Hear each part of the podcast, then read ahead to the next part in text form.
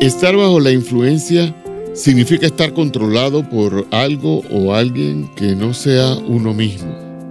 ¿Quién eres? ¿Qué eres? ¿Y dónde estás hoy? Lo debes a la influencia de muchas personas.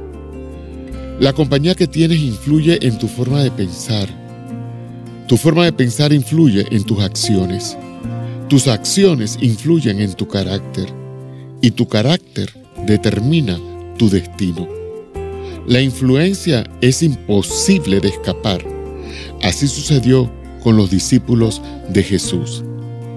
Hechos 4 dice, al ver la confianza de Pedro y de Juan, y dándose cuenta de que eran hombres sin letras y sin preparación, se maravillaban y reconocían que ellos habían estado con Jesús. Proponte pasar tiempo bajo la influencia de Jesús. Lee su palabra y pasa tiempo con Él en oración, porque cuanto más tiempo pases con Él, más serás como Él. Esto ha sido Un Camino Mejor con sentido latino.